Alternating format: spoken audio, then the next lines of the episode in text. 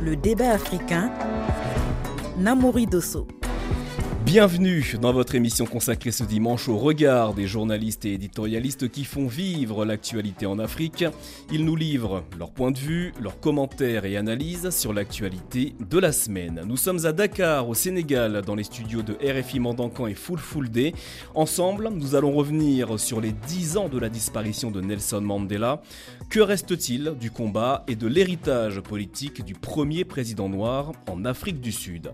Mais dans un premier temps, la présidentielle au Sénégal.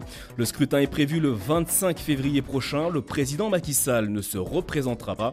Qui pour lui succéder L'opposition a-t-elle les moyens de s'imposer dans les urnes? La dégradation du climat politique à laquelle nous avons assisté ces derniers mois est-elle passagère ou est-elle amenée à durer? Pour en parler, nous sommes avec trois journalistes éditorialistes sénégalais. Ousseinou Narguey, éditorialiste fondateur du site d'information tract.sn.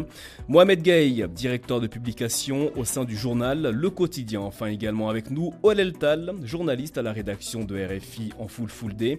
Bonjour à tous les trois et merci d'être avec nous. Nous sommes donc à un peu plus de deux mois du scrutin présidentiel au Sénégal. La récolte des parrainages, le processus indispensable pour concourir, s'achève cette semaine. Pour la première fois, les électeurs n'auront pas à voter pour ou contre le chef d'État sortant. Le 3 juillet dernier, le président Macky Sall a annoncé qu'il ne se représentait pas. Un choix inédit donc va donc s'offrir aux électeurs sénégalais.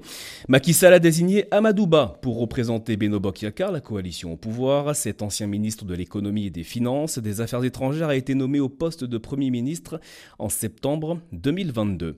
Est-il le successeur idéal pour Beno Bokyakar, la coalition au pouvoir, Mohamed Gaye Amadouba est-il le successeur idéal? Je ne sais pas. Ça, c'est aux militants de le dire. Et je crois que quand il a été euh, désigné, on a vu certains militants, on a vu certains caciques claquer la porte, on a vu un ancien Premier ministre partir. Euh, Alors justement, justement, est-il le candidat idéal? Vous dites que vous ne savez pas. Autre question, fait-il l'unanimité? Non, il ne fait l'unanimité nulle part, ni au sein de la classe politique, ni euh, au sein de, de Beno. Bon, maintenant, euh, cela ne veut pas dire qu'il n'a pas de ses chances. Il a quand même ses chances parce que il porte les couleurs de, de, de, la plus grande coalition qui soit. Il est disons, porté par le mouvement des gens qui portent leurs espoirs encore en Amadouba, euh, en Macky Sall, excusez-moi. Et ça, ce n'est pas négligeable. Mais les gens qui le soutiennent, ils soutiennent Macky Sall ou Amadouba? Bon, en fait, il faut aussi dire, les gens qui défendent Amadouba disent qu'il ne faut pas penser que Amadouba euh, n'a pas de bilan. Amadouba a été, euh, disons, il est celui qui a défendu le couleur de Beno quand il s'agissait de voter le référendum en 2017, je crois. Et ils, ont gagné. Ils ont gagné à Dakar où ils étaient toujours perdants.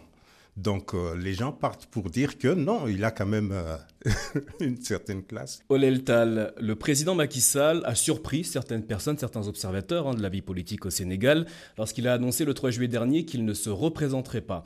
Est-ce que d'une certaine façon, Amadouba apparaît comme un candidat par défaut? Naturellement, moi c'est ce que je pense. Amadouba n'était pas le premier choix ni au sein de Benebok Yakar, ni au sein de l'APR même d'ailleurs. C'est ce qui fait qu'il n'arrive toujours pas à faire l'unanimité au sein de, la coalition Benebok Yakar. Aujourd'hui, quand on voit quelqu'un comme l'ancien Premier ministre Boun Abdallah ou bien Ali Ndiaye, des alliés de premières heures de Macky Sall claquer la porte, mais c'est pas, pas, pas anodin en fait je crois moi-même que, voilà, au niveau des parcelles Asseni, où il était censé gagner les élections municipales passées, il l'a perdu. Et d'ailleurs, l'actuel maire des parcelles Asseni est en prison, si je ne me trompe pas. Les gens pensent que c'est pour permettre à Amoudba de dérouler tranquillement, pour pas que l'actuel maire lui barre la route, parce que c'est un membre de, PASTEF, en fait, de Yehu lui, qui est aujourd'hui maire des parcelles Asseni. Si quelqu'un n'est pas capable de gagner sa propre mairie, si ce n'était pas l'appui du président Macky Sall, Beaucoup de gens aujourd'hui soutiennent Macky Sall, mais ne soutiennent pas Amadouba. Alors aujourd'hui, il y a un sujet qui fait la une hein, dans la presse sénégalaise. Ce sont les parrainages. La clôture aura lieu en début de semaine prochaine. Selon la coalition au pouvoir, Amadouba aurait récolté près de 4 millions de parrainages, ce qui représente plus de la moitié du corps électoral sénégalais. Ousseinou Nargueil, vous y croyez, vous, à ce chiffre? Oui, j'y crois, d'autant que l'organe, euh, j'allais dire, central du parti au pouvoir qui est le quotidien gouvernemental Le Soleil l'a mis en une. Euh, ils n'ont pas pour habitude, je pense. Ça signifierait que Amadouba est beaucoup plus populaire, plus populaire que le président sortant Macky Sall. Ça signifie simplement que tous les porteurs de voix, comme on les appelle dans le jargon sénégalais, sont allés récolter des parrainages au nom et pour le compte d'Amadouba, et que tout cela agrégé, qu'ils viennent remettre en grande pompe devant les caméras, fait effectivement un peu plus de 3 millions, euh, ce qui est ce qui n'a aucun sens puisqu'il y a un plancher et un plafond fonds euh, de récolte de parrainage entre 0,6%, soit 44 000 et quelques électeurs, et la barre haute est de 77 000, 75 000 électeurs, 0,8% du corps électoral. Donc ça consiste simplement à siphonner les euh, potentiels parrains citoyens pour, je crois, empêcher de façon assez déloyale, en tout cas de mon point de vue, et qu'il aurait dû, je crois, y avoir une disposition du code électoral pour interdire qu'on récolte plus de parrainage qu'on ne puisse en déposer. Mohamed vous aussi, vous estimez qu'il s'agit d'un processus déloyal, comme vient de le dire Ousseinou Narguey oui, en fait, euh, vu euh, tel que le code électoral le prévoit actuellement, ces parrainages citoyens, c'est pour certains un moyen de priver d'autres candidats de, Alors justement, en parlant de ces parrainages, est-ce que ce n'est pas un filtre nécessaire pour éviter la démultiplication des candidatures lors des élections au Sénégal? Est-ce que ce n'est pas un mal nécessaire? Euh, Non, mais bon, je ne sais pas ce que vous, comment vous le jugez. Aujourd'hui, nous avons atteint un nombre effarant de candidats. Au moment où on parle, il y aurait, il y aurait hein, plus de 200 candidatures uniquement pour la présidentielle. 256. Voilà. Est-ce que c'est pas, est-ce que c'est pas excessif Donc le, filtre, euh, s'il existait, il a dû se percer. Alors, mais la question aujourd'hui, c'est-à-dire que aussi, en fait, euh, il y a peut-être des choses qu'il faut améliorer. Il y a des, des, méthodes, disons, des, des moyens qu'on aurait pu mettre en place en amont pour éviter toute euh, cette démultiplication des candidatures qui, qui s'est Non, mais si vous permettez. Ou c'est nous Oui, si vous permettez, je pense aussi que euh, le processus de collecte des parrainages est très artisanal. Hmm. On se souvient dans les années 2007 euh, que le fichier électoral sénégalais a pu être consultable sur Internet, ce qui, je crois, était le cas du seul pays avec Israël. Donc, je crois qu'on aurait pu avoir un processus euh, transparent dans lequel, comme euh, aux États-Unis, les gens peuvent se proclamer indépendants, démocrates ou républicains, que les parrains se fassent connaître, qu'on sache qui parraine qui, que ce soit avec les nouvelles technologies accessibles et transparents, et, qu'on sache au fur et à mesure qui atteint ou qui n'atteint pas le nombre de parrainages, qu'en tout cas ça puisse être consulté, parce qu'un parrain n'a pas forcément vocation à voter pour celui qu'il parraine. Euh, ce qui m'amène au deuxième volet de votre question, qui est est-ce que 200 euh, candidats, c'est excessif. Oui, quand on est dans la centaine, c'est folklorique, mais je crois qu'on est en mesure d'espérer et d'attendre pour cette présidentielle à laquelle le président sortant ne se représente pas, qui est donc la plus ouverte, selon même lui, Macky Sall, depuis l'indépendance en termes d'élection présidentielle, on devrait pouvoir je pense, escompter avoir 10, 15, 20 candidats parce que...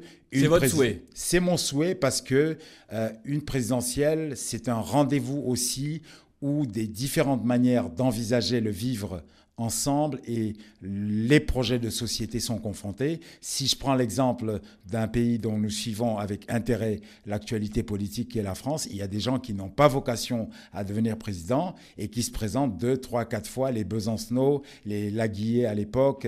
Voilà, mais ils veulent entendre, faire entendre une voix anarchiste, euh, libérale, paysanne. Voilà, vous comprenez ce que je veux dire. Donc je crois que il y a des candidatures qui sont justifiées parce qu'ils portent un discours en direction de la population pour dire ça c'est un projet de société auquel nous voudrions arriver un jour, même si c'est utopique. Alors, vous l'avez dit, hein, le président Macky Sall est sur le départ. Olel Tal, est-ce que l'unité au sein de Menobakakar et même au-delà au sein de l'APR, le parti fondé par le président Macky Sall, peut-elle perdurer en son absence? Ça m'étonnerait. Moi, je suis allée à une conférence, c'était la clôture du dialogue national. Quand, un président arrive, qu'il ne devienne plus président du parti, Macky Sall, lui, il a été catégorique. Il ne peut pas, si un autre président arrive, il pourra le faire, mais je ne pense pas qu'Amadouba puisse euh, faire ça. Mais en fait, il ne peut pas. si aujourd'hui Macky Sall quitte Benno Bokeyakar, mais Benno Bokeyakar n'existera plus. Alors la, la, route de la présidentielle est encore longue, hein, pour la présidentielle au Sénégal, notamment pour le candidat de Benno Bokeyakar, Amadouba, mais aussi pour les principaux candidats de l'opposition. On peut citer Idrissa Seck, Karim Ouad, Ali Fassal. J'ajoute également dans cette liste non exhaustive Ousmane Sonko, le fondateur du PASTEF, emprisonné, dont le parti a été dissous hein, l'été dernier par les autorités, sous le coup de plusieurs procédures judiciaires, et on a appris ce jeudi que sa réintégration ou non sur les listes électorales fera l'objet d'une audience mardi prochain. C'est l'éternelle question ici au Sénégal. Pensez-vous qu'Ousmane Sonko peut encore être rétabli sur les listes électorales ou c'est nous Nargueil Je ne le pense pas. Euh, même s'il y est rétabli, je pense qu'il ne sera pas en situation de récolter les parrainages citoyens, peut-être d'élus, mais je crois que la configuration dans laquelle nous sommes, c'est que euh, Macky Sall est décidé à emporter dans ses bagages pour 2024, en tout cas Sonko. Sonko, je crois, doit penser à la suivante, celle de 2029, et puis à celle d'après. Il est encore euh, assez jeune, comme a dit Idrissa Seck, pour pouvoir patienter et en attendant faire de la prison, qui est la case, je crois, indispensable pour arriver à la présidence de la République pour un opposant qui se respecte au Sénégal. Mais je voudrais juste dire un mot sur ce qu'on a dit par rapport à un potentiel bilan d'Amadouba. Je ne crois pas qu'on se fasse élire à une présidentielle sur un bilan. On se fait élire sur une espérance. Et Amadouba, me semble-t-il, n'a pas fendu l'armure. Et là, on pense tout de suite, euh, et c'est exprès que je le dis à Jospin, il est menacé par le syndrome Jospin avec la multiplication de candidatures dans, dans, son camp, dans une présidentielle qui, de mon point de vue, ne peut pas échapper à, être à deux tours. Et dans ces deux tours-là, il faudra au moins que Amadouba se qualifie pour être présent. Alors pour nos auditeurs, hein, je rappelle que Lionel Jospin était ancien Premier ministre en France et candidat à la présidentielle. Mohamed Gaï, vous aussi, vous pensez qu'il est trop tard pour Ousmane Sonko? Oui, pour Ousmane Sonko, il est trop tard. Euh, comme je suis d'accord avec euh, sur ce point, euh, je ne vois pas le pouvoir actuel permettre d'une manière quelconque que Ousmane Sonko puisse se présenter à, la présidentielle. C'est sûr que même si le mardi, il pouvait être réintégré sur les listes électorales, les avocats de, du, pouvoir trouveront un artifice pour pouvoir le bloquer. Alors, les partisans et les, dirigeants du PASTEF ont trouvé entre guillemets une parade, hein, parce qu'en novembre dernier, ils ont désigné Bassirou Diomaye Faye. Il a été désigné pour remplacer Sonko. Hein. Cofondateur du PASTEF, il n'a jamais été élu. N'est-ce pas un choix risqué pour le PASTEF? Le choix n'est pas risqué. Le choix est clair. C'est-à-dire que PASTEF a pris l'option, l'ancien PASTEF a pris l'option de dire s'il n'y a pas Sonko, PASTEF n'ira pas aux élections. Si vous voyez tout ce qui se passe actuellement, on a désigné soi-disant Ousmane, euh, disons, Bassirou Diomaye Faye. Mais quand on parle des, parrainages, on ne parle pas des parrainages de, de Bassirou Diomaye Faye. On parle des parrainages pour Ousmane Sonko. Les gens sont en train de dire, quand vous, parrainez Bassirou Diomaye Faye, c'est Sonko que vous parrainez. C'est d'ailleurs le même numéro. Pour Macky Sall, à Modouba, on vote pour Macky Sall. Non, là, là, ici, la question n'est pas là. C'est-à-dire que ici, les gens sont partis en disant, nous avons deux candidats nous avons deux candidats, mais quand vous voyez tout le bouquin qui se fait autour de dépôt des, listes des parrainages, ça se fait au nom de Ousmane Sonko, ça ne se fait pas au nom de Bassirou Diomaye. Qu'est-ce que les militants voient aujourd'hui? Les militants voient aujourd'hui Ousmane Sonko et ce qui se prépare dans ce parti, comme je l'ai dit, c'est-à-dire c'est si euh, Ousmane Sonko est fort clos aujourd'hui, vous verrez que ils vont appeler à un boycott des élections. Alors, Oleltal, malgré les démêlés judiciaires hein, d'Ousmane Sonko, rien ne semble entamer sa popularité hein, auprès d'une partie de la population sénégalaise. Comment est-ce que vous l'expliquez ça Bon, Ousmane Sonko, parlons, je reviens en arrière, parlons de la non-candidature de Macky Sall. Ousmane Sonko fait partie des personnes qui ont porté ce projet quand Macky Sall, moi je, fais partie des gens qui pensent que le président Macky Sall voulait se représenter. C'est l'opinion publique. Ah, vous êtes sûr de ça Oui. Parce que dans la presse, il ne cesse de dire qu'il n'a fait que respecter sa parole. Non, je ne crois et qu'il ne l'a pas annoncé pour justement préserver euh, l'action du gouvernement. Non, la veille en fait. Parce que moi je ne peux pas croire que le président Macky Sall ait laissé autant de Sénégalais mourir pendant les manifestations pour revenir dire après je ne me présente pas. Pourquoi il n'a pas, il ne l'a pas fait avant pour éviter ce nombre Mais de qu'est-ce qui l'aurait empêché alors? Non, s'il avait dit aux gens, parce qu'aujourd'hui, depuis qu'on a constaté que le président Macky Sall ne s'est pas représenté, les manifestations, on en parle de moins en moins. Mais qu'est-ce qui l'empêchait de le faire avant et de laisser autant de Sénégalais mourir dans la rue comme ça? Bon, Ousmane Sonko a porté ce combat. Et, ou bien fait partie des gens qui ont porté ce combat. Ousmane Sonko est aujourd'hui plus populaire que toute la classe politique réunie. Justement, sur quoi repose cette popularité Malgré les démêlés judiciaires qui durent et qui durent. C'est un c'est une idéologie. C'est une idée qui est là. Parce que quand, tu, quand vous entendez les gens de PASTEF parler, ils parlent de projet. Ousmane Sonko aujourd'hui ne s'attaque s'attaque rarement à une personne en fait. Il parle de débat, il parle d'économie, de développement, il parle de jeunesse en fait.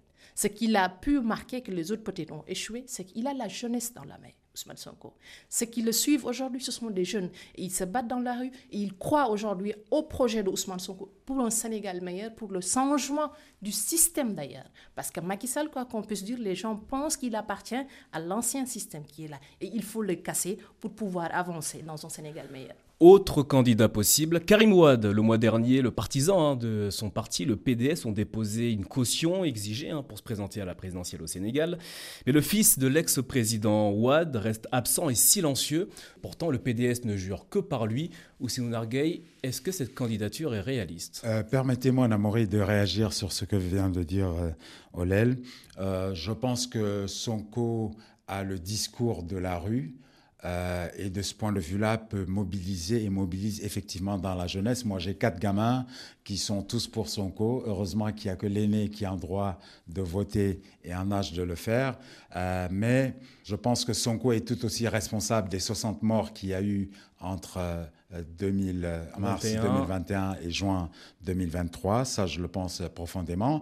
Et je voudrais dire que les jeunes ne sont pas la majorité du corps électoral sénégalais. Les plus de 40 ans représentent la majorité du corps électoral sénégalais. Et je ne suis pas sûr que les pères et mères de famille soient prêts à aller euh, vers une candidature jusqu'au boutiste si celle-ci devait aboutir. Donc peut-être peuvent-ils aller vers une candidature Karim Ouad Oui, mais Karim Ouad, Karim Ouad, ce qui s'est passé, c'est qu'on a vu que l'électorat du PDS n'a pas voté en 2019, puisque celui qui se faisait le candidat putatif du PDS, Madi Kenyan, euh, n'a même pas eu 5%. Il n'a pas été remboursé de sa caution présidentielle. Euh, il a eu un score ridicule. Et ils ont décidé donc de, du boycott. Simplement, Karim Ouad reste un candidat épistolaire qui communique par euh, missive avec euh, l'opinion publique. J'ai utilisé cette expression-là avant Mimi Touré et euh, fantomatique donc. Et je dis, il a raté plusieurs fois la fenêtre d'opportunité et la bonne fenêtre de tir qui aurait consisté à revenir au Sénégal où il y a en discussion l'amnistie pour Karim comme pour Khalifa Sall. Il ne l'a pas fait. Je ne crois pas qu'il sera en capacité, dans une campagne éclair, de mobiliser l'électorat. Il y a 138 milliards qui pèsent sur sa tête qu'il doit rembourser à la judicature du, Sénégal. L'y obligera-t-on Le fera-t-on Le Qatar paiera-t-il à, sa place? Mais je pense, et j'en termine par ça, qu'il y a des irréductibles de son père, Karim, euh, Abdoulaye Wade, qui voteront quand même pour Karim Wade si sa candidature vient à, prospérer. Un, dernier mot pour dire, Karim, je pense, ne parle pas Wolof, sinon il nous aurait déjà fait un audio en Wolof. Et deuxième, chose, et deuxième chose, un candidat de 55 ans au Sénégal que son père défend plutôt que l'inverse, c'est quelqu'un qui n'est pas un Sénégalais conforme à, ce qu'on attend euh, des personnes adultes de chez nous. On va arrêter là pour toutes les figures de l'opposition et on n'a pas évoqué Idrissa Seck ou encore Rali Fassal. Mais j'aimerais revenir avec vous hein, sur le climat politique au Sénégal. Le climat politique au Sénégal, nous sommes en période préélectorale. Euh, j'ai quand même l'âge de pouvoir dire que euh, depuis 2000, j'ai vu des situations quasiment similaires. À ce point-là À ce point-là. Avec autant de morts, autant de manifestations, non, la seule différence, La seule différence actuelle au Sénégal euh, de, ce qui se passe, c'est les morts. Olel Tal, la violence est-elle devenue l'ultime recours pour se faire entendre ici au Sénégal? En tout cas, ça marchait, mais bon, je pense que c'est l'inverse qui se passe maintenant. Quand on fait du bruit, on est emprisonné. Mais quant aux morts, personne ne sait aujourd'hui qui a tué ces jeunes-là. La vie humaine est-elle moins importante que le saccage d'un bien? La situation politique au Sénégal, c'est à retrouver dans les journaux et la rue de presse sur RFI. On va marquer une courte pause, le temps du journal sur Radio France Internationale. On se retrouve juste après pour aborder avec vous trois l'héritage de Nelson Mandela dix ans après sa mort.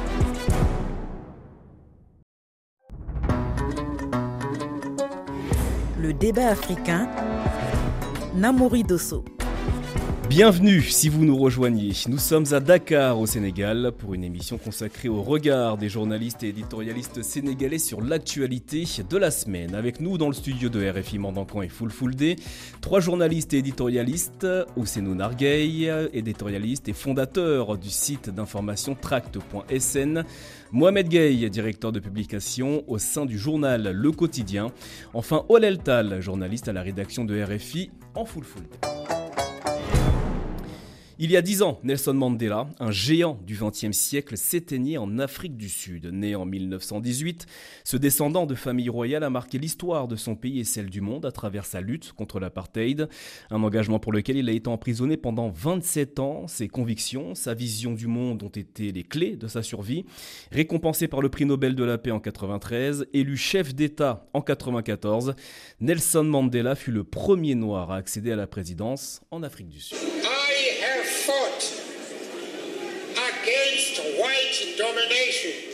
J'ai combattu la domination blanche.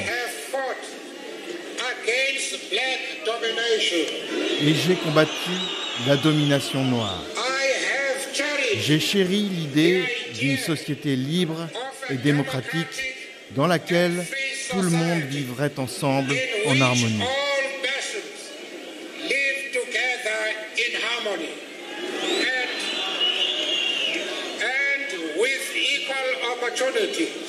Et avec des chances égales.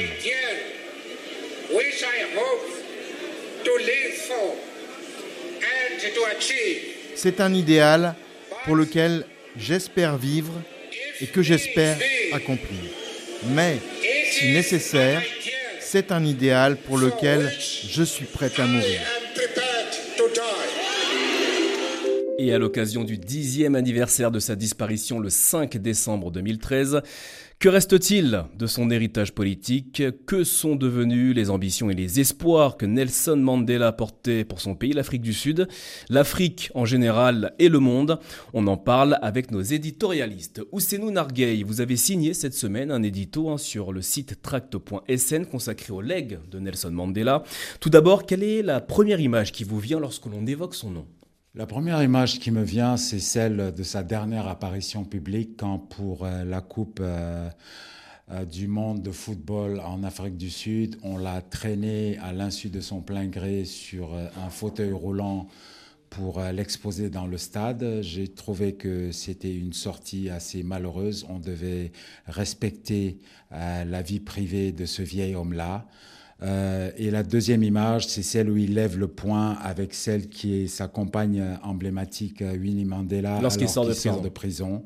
Voilà, ce sont ces deux images-là. Entre les deux, il y a eu, euh, comme la déchéance de l'homme, il y a eu la déchéance de l'Afrique du Sud. Alors justement, on va revenir hein, sur la situation hein, de l'Afrique du Sud post-Mandela. Mais avant, Olel Tal, quel souvenir vous laisse, vous, Nelson Mandela? Mandela, bon, j'ai n'ai pas trop connu Mandela. J'étais jeune quand Mandela sortait de prison. Mais en tout cas, c'est un symbole de liberté pour certains. Et vous, Mohamed Gay Le symbole que j'ai de Mandela, il est malheureux. Euh, ah bah, décidément. Comme Parce que euh, je, me rappelle, c'était euh, en 2005, j'étais à Johannesburg, le jour où le procès contre pour le viol de Jacob Zuma venait d'être, disons, le verdict était donné ce jour-là. En 2005, c'était en mai 2005. Et euh, ça m'avait frappé parce que j'étais à l'hôtel, mais je suis sorti dans la rue parce que j'ai entendu du bruit, des gens qui criaient ouais, it's a victory.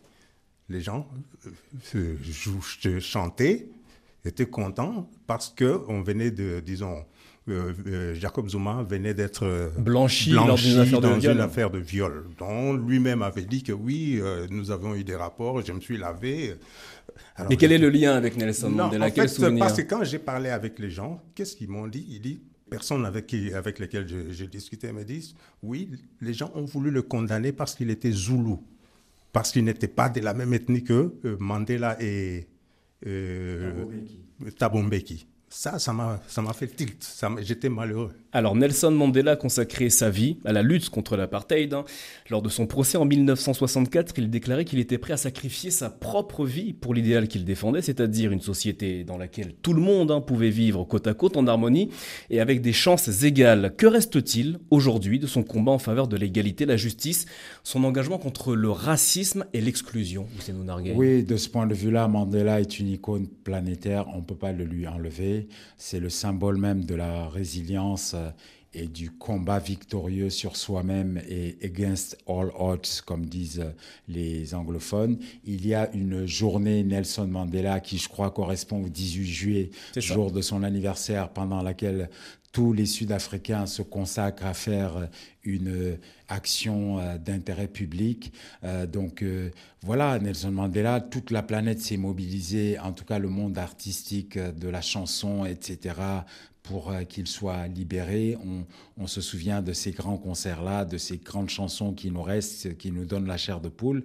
Euh, mais ce qui reste de son combat, je pense que c'est un idéal. Et un idéal, par définition, c'est comme l'horizon, il est indépassable, mais il est inatteignable. Je crois que les Africains francophones que nous sommes, euh, subsahariens, surtout dans la jeunesse, s'identifient plus à quelqu'un qui a été un météore, qui est Thomas Sankara, euh, qui lui n'a pas été dans des positions, j'allais dire, euh, de nation arc-en-ciel, de réunification de toutes les couleurs euh, de peau et de race, comme a pu faire Mandela. Et voilà, ce qui reste de Mandela en Afrique du Sud, je crois que son plus grand, son meilleur successeur, de mon point de vue, c'est le jeune Julius Malema, même si Malema est assez bling-bling, mais il est dans le combat pour la justice sociale et les droits économiques. Et on ne peut pas, dans cette Afrique du Sud-là, nier le fait que la majorité de la richesse et du capital reste encore consacrée. C'est un sujet, hein, c'est un sujet qu'on va aborder dans, un instant. C'est un sujet qu'on va aborder dans un instant. Mais avant, j'aimerais entendre Olelta, selon vous, Qu'est-ce qui a permis de faire de Nelson Mandela cette icône, un mythe presque? Il a réussi. Il a réussi là où beaucoup ont échoué parce qu'il a, moi je pense que je ne sais pas exactement comment ça s'est passé les négociations quand il était en prison. Mais d'ailleurs, euh, certains pensent que son problème avec son, ex-femme, Winnie Mandela, c'était que lui, il est parti en prison, il s'est adouci, Winnie est resté radical. Ça a, posé un, euh, ça a causé un fossé entre eux. Mais Mandela a réussi à pardonner à ceux qui lui ont fait mal aujourd'hui. Donc les gens retiennent plus aujourd'hui l'image d'un Mandela qui était plus, entre guillemets, dans sa bonté d'âme que dans son esprit politique? Oui, les gens oublient le Mandela avant la prison. C'est après la prison qu'il est sorti, qu'il a essayé d'unifier l'Afrique du Sud ou bien de, de remettre en l'économie du pays entre les blancs et les noirs au même pied, ce qu'il a échoué d'ailleurs. Et d'ailleurs, ça continue, ça persiste d'ailleurs. Justement, Nelson Mandela dirigeait l'Afrique du Sud pendant seulement 5 ans, de 94 à 99. Un mandat unique. Un mandat unique. Aujourd'hui, une partie importante des Sud-Africains vivent dans une grande pauvreté, dans des bidonvilles. Mohamed Gay, peut-on considérer que c'est un des échecs de Nelson Mandela? C'est le, plus grand échec pour moi de Nelson Mandela.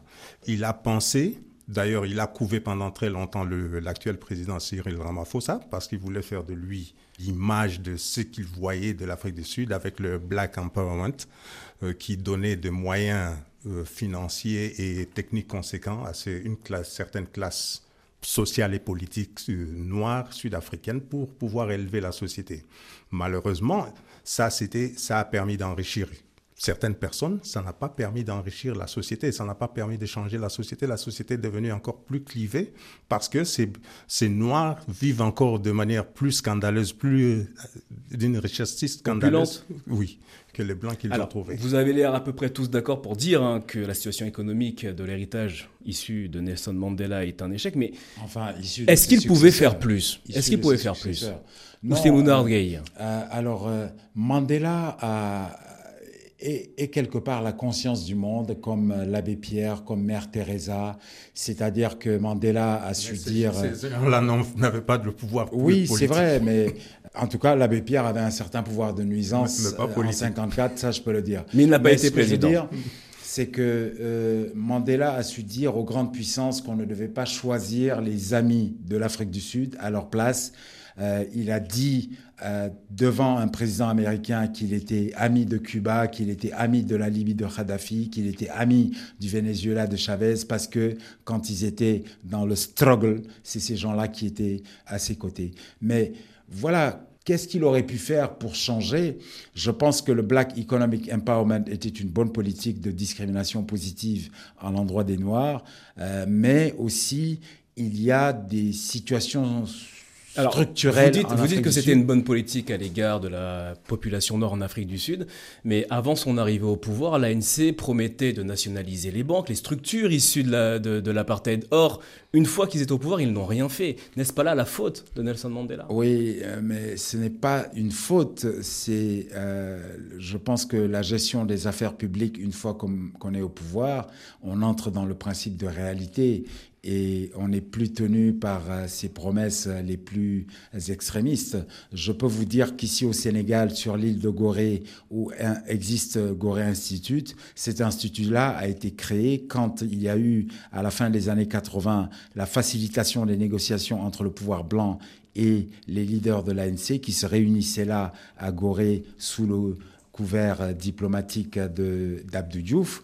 Donc euh, on a joué une petite partition dans cela, mais je crois que les Blancs ont accepté de lâcher du lest, euh, Mandela a accepté de faire la moitié du chemin, mais moi ce que je vois c'est que quand on va en Afrique du Sud, on trouve une ville comme Rivonia qui est exclusivement habitée par des Blancs qui se font fort d'avoir une république blanche de Rivonia. Donc quand même, il y a un échec, mais c'est une grosse population, on ne peut pas donner du travail à tout le monde. Euh, il y a du décrochage scolaire qui font que il y a aussi une forte criminalité parce que les gens ne supportent peut-être pas qu'il y ait des très riches et des très pauvres. Donc tout ça l'un dans l'autre fait que euh, euh, l'Afrique du Sud est un pays dangereux pour les Sud-Africains, mais aussi pour les Subsahariens que nous sommes, parce que je rappelle que c'est en Afrique du Sud qu'on lynche euh, régulièrement des subsahariens africains au motif qui sont les makwere c'est-à-dire des étrangers. Ce que je vais dire va peut-être hein, heurter la sensibilité de certains de nos auditeurs, mais est-ce qu'après avoir lutté contre l'apartheid, l'Afrique du Sud n'est-elle pas retournée dans une forme d'apartheid social et économique aujourd'hui au Delta L'apartheid moderne. C'est tout, c'est comme ça qu'il faut l'appeler. Parce que le fossé, il est là. C'est visible, on le sent, on le vit, mais il suffit pas d'aller mettez les pieds en Afrique du Sud. Ça saute aux yeux. Les Blancs sont toujours riches, les Noirs sont toujours dans, dans la pauvreté, ils sont toujours dans, dans la précarité. Mandela, Mandela moi je pense qu'il aurait pu mieux faire. Il avait le pouvoir de changer les choses. Il n'a pas changé grand-chose, Mandela. Il a juste reporté le problème des Sud-Africains. Il ne l'a pas résolu. Il l'a reporté à Vous partagez ce point de vue, Mohamed Gay Le symbole de, de l'échec de Mandela, c'est de voir aujourd'hui un jeune comme Julius Malema, qui a... Euh, Alors, vous parlez tous de Julius Malema. Pour nos auditeurs, hein, dites-nous qui est cette personne que vous évoquez régulièrement. C'est un ancien président de, de, l'association de jeunesse de l'ANC, qui, euh, par divergence d'opinion, a quitté l'ANC pour aller former son parti, qu'il appelle le Front pour la libération économique.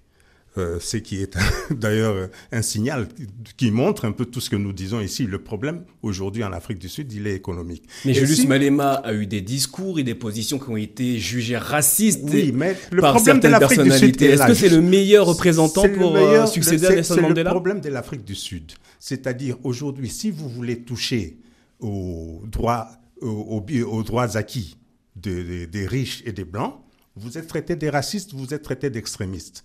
Mais la, réalité, c'est que si l'on veut que les choses changent, il faut que les gens en arrivent à faire bouger les choses. Les gens, ont parlé, depuis combien de temps les gens parlent de, réformes agricoles en Afrique du Sud pour euh, revoir la répartition des terres? Ce n'est pas le, président en place qui va oser le faire.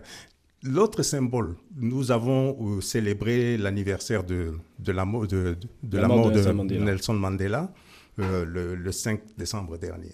Le président qui est issu de son parti, il n'a pas osé faire un discours public pour montrer à quel point son parti est aujourd'hui rejeté par les... Euh, Alors justement, vous, vous me tendez la perche. Venons justement à la situation du parti qui est présenté comme le parti de Nelson Mandela. Il s'agit de l'ANC hein, qui est au pouvoir hein, depuis, euh, depuis la fin de l'apartheid. Est-ce que ce parti a une responsabilité dans la situation actuelle en, en Afrique du Sud? Absolue. Oui, ils ont une responsabilité. Ils restent majoritaires, même s'ils sont, ont leur taille des croupières. Euh, parce que ils sont, j'allais dire, euh, l'incarnation. Ont-ils été à la hauteur du rêve, me demandez Non, non, parce que euh, une fois qu'ils sont arrivés au pouvoir, ça a été la course aux prébendes. Euh, et donc, euh, euh, le parti en question est rempli de responsables corrompus. Heureusement quand même que la justice sud-africaine fait peu ou prou son travail et condamne ceux qui sont pris la main dans le sac dans le détournement de deniers publics. Le Sénégal devrait s'inspirer d'eux. Oui, pourquoi pas pourquoi pas Mais je rappelle quand même, pour dire là où nous en sommes rendus en termes d'ambition politique, que Cyril Ramaphosa quand Mandela était au pouvoir, il a fait de lui le détenteur de la licence euh, de malbouffe, euh, excusez-moi du terme McDonald's. Il a eu la franchise, il est devenu milliardaire et aujourd'hui c'est lui qui se retrouve comme ça président. Je pense que il faut pas trop jeter la pierre à Mandela. Ses successeurs n'ont pas été à la hauteur. Thabo Mbeki, très professoral, mais qui pensait que le sida peut être euh, guéri avec des racines de betterave. Euh, bon, Jacob Zuma, bon, on fait le blanc tout de suite dessus parce que lui, ça a été le maximum du n'importe quoi euh, avec ses sept femmes et, son ranch et, tous les scandales financiers qui ont été liés à sa présidence. Donc, si je vous entends bien, les héritiers hein, de, Nelson Mandela ont trahi son rêve. Ils ont trahi son rêve. Ce sont eux les principaux responsables. Ils n'ont pas été à la hauteur et surtout, je pense qu'ils ne se sont pas appropriés cet idéal de nation arc-en-ciel qui était porté par Mandela, qui disait dans ce pays-là, toutes les races, toutes les couleurs, pour autant qu'il existe une race humaine euh, différente, euh, doivent pouvoir coexister pour le bien de l'Afrique du Sud. Alors, Mohamed Gay, qui aujourd'hui, en dehors de l'Afrique du Sud, porte le mieux les valeurs, les idéaux de Nelson Mandela? Euh, ça, c'est une question piège. Parce que, euh, très sérieusement, euh, je crois qu'on va chercher longtemps. le problème avec les personnes vivantes, c'est qu'on leur trouve toujours des qualités, mais on leur trouve encore beaucoup de défauts. Aujourd'hui, beaucoup de jeunes Africains francophones sont portés par... les... aspirations de Nelson Mandela? Oui, les aspirations de Nelson Mandela, et ils les projettent dans les, les putschistes militaires que nous connaissons actuellement ce qui est très malheureux pour si on a connu des, des putsch à l'image de, celle qui, de celui qui a renversé Sankara. Donc on voit que je ne sais pas s'il y a quelqu'un en Afrique aujourd'hui, ou dans le monde, je dirais, qui puisse se dire que euh, il est la personnification de, de, ce que devrait être une société idéale. C'est un idéal, oui. Euh, je pense effectivement que euh, Mandela était un ovni euh, mais il n'est pas anodin que le programme américain pour faire venir des jeunes Africains découvrir les États-Unis s'appelle le Mandela Washington Fellowship. Voilà, je crois que dans la trajectoire de personnes aussi dont on a vu qu'ils ne pouvaient pas changer le monde comme Barack Obama, euh, ça a été, pour le symbole, c'est important. Moi, je vous dis, à la première élection en 2008 de, de Barack Obama, j'ai pleuré devant ma télévision parce que je pensais que ce n'était tout simplement pas possible que je vive ça de mon vivant. Euh, encore que Barack Obama n'est pas noir, puisque sa mère est blanche, il est métisse. Mais dans la perception qu'on en fait aux États-Unis, c'est un noir. C'était, pour le symbole, c'était important d'avoir vécu ça. Je suis content d'avoir été un contemporain des combats de Mandela. Je le garde comme boussole, mais je pense aussi que des idéaux sont faits pour être défendus, mais ne s'incarnent pas toujours concrètement dans la réalité par des réalisations et des faits palpables. Et c'est sur ce point de vue que nous allons clore ce débat africain. Merci à tous les trois d'y avoir participé. Merci également à l'équipe du débat africain, Delphine Michaud à la coordination, Moussa Thiam et Olivier Raoul à la réalisation. Merci également à nos confrères de la rédaction Full Full Day et de la rédaction en Mandancan qui nous ont accueillis ici à Dakar. Merci de votre fidélité. On se retrouve dimanche prochain. En attendant, prenez soin de vous et de vos proches. Restez à l'écoute dans un instant, le journal sur RFI.